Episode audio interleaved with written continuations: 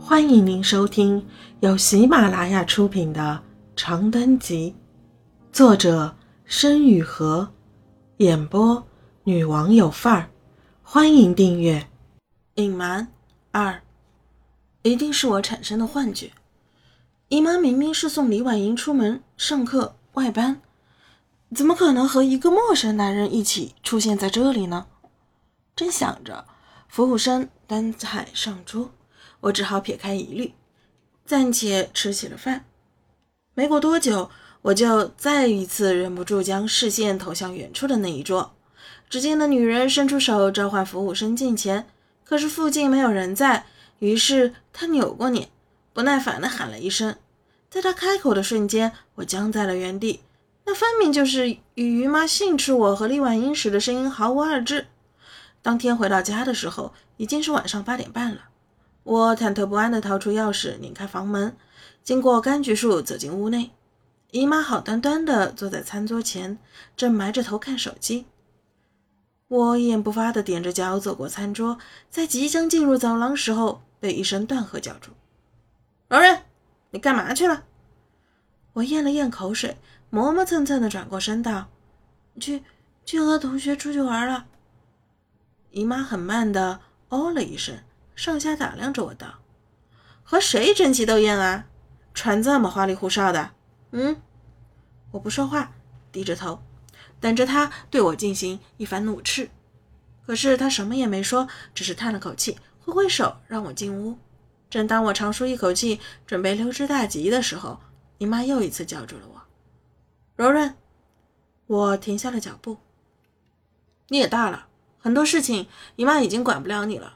但是，你要清楚现在是什么阶段，什么阶段就要做什么阶段该做的事，知道吗？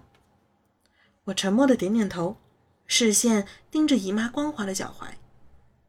好了，回去吧，抓紧写作业，晚上早点睡。啊！入夜，我辗转反侧，无法入睡。姐姐，你翻腾来翻腾去的干啥呢？吵着我睡觉了。李婉英哼哼唧唧地敲了敲床板，大力翻了个身。我犹豫半晌，最终还是决定告诉她今天发现的事。你觉不觉得姨妈最近有点奇怪？我铺垫道。哪里奇怪？李婉英猛地坐起身，下巴颏搁在膝盖上，目不转睛地望着我。我想了想，掰着手指头数起来。什么时候都在看手机。破天荒买了新的化妆品，出门办事很久不回家。还有，我今天出门和董华吃饭，回来晚了，他居然都没骂我。李婉英挑一挑眉，阴阳怪气的捏着鼻子道：“呀，和李男朋友约会呀？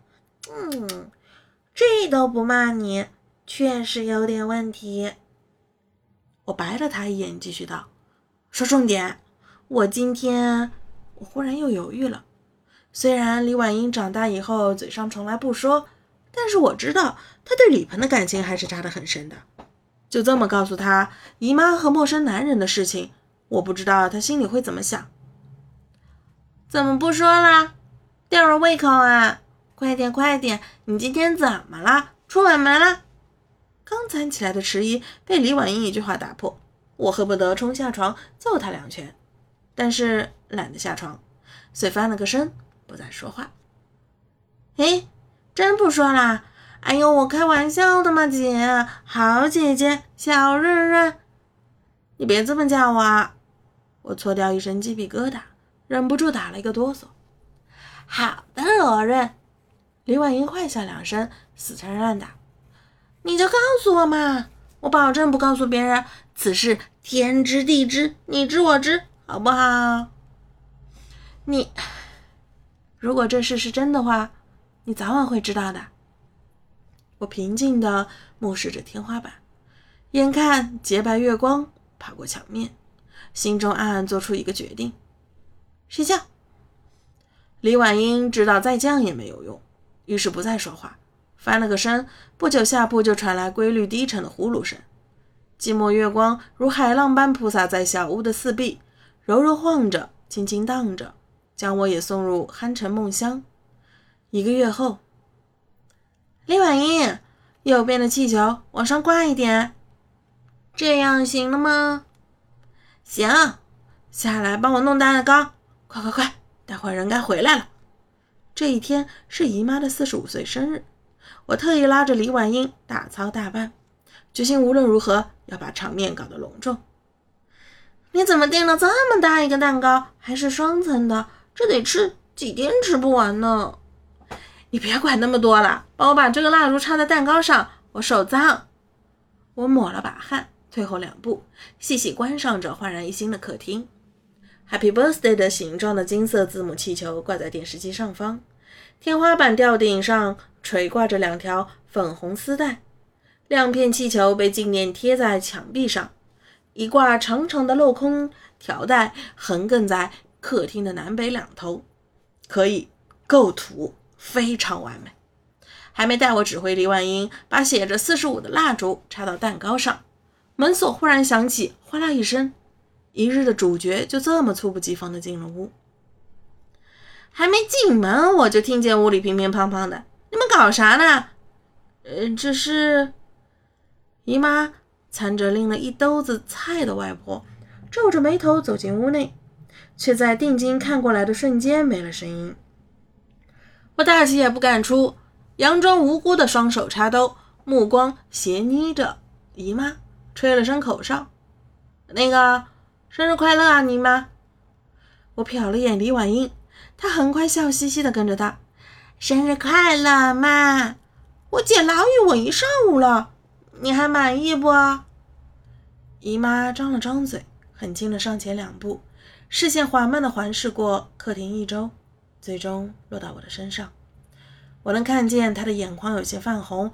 外婆靠在墙角，揣着手，微笑着不出声，温柔的看着我们。谢谢孩子们，姨妈轻声说：“我都忘了，今天是自己的生日了。”我深吸一口气，走上前抱了抱姨妈。今年我已经十八岁了，已经可以俯视姨妈的眼睛了。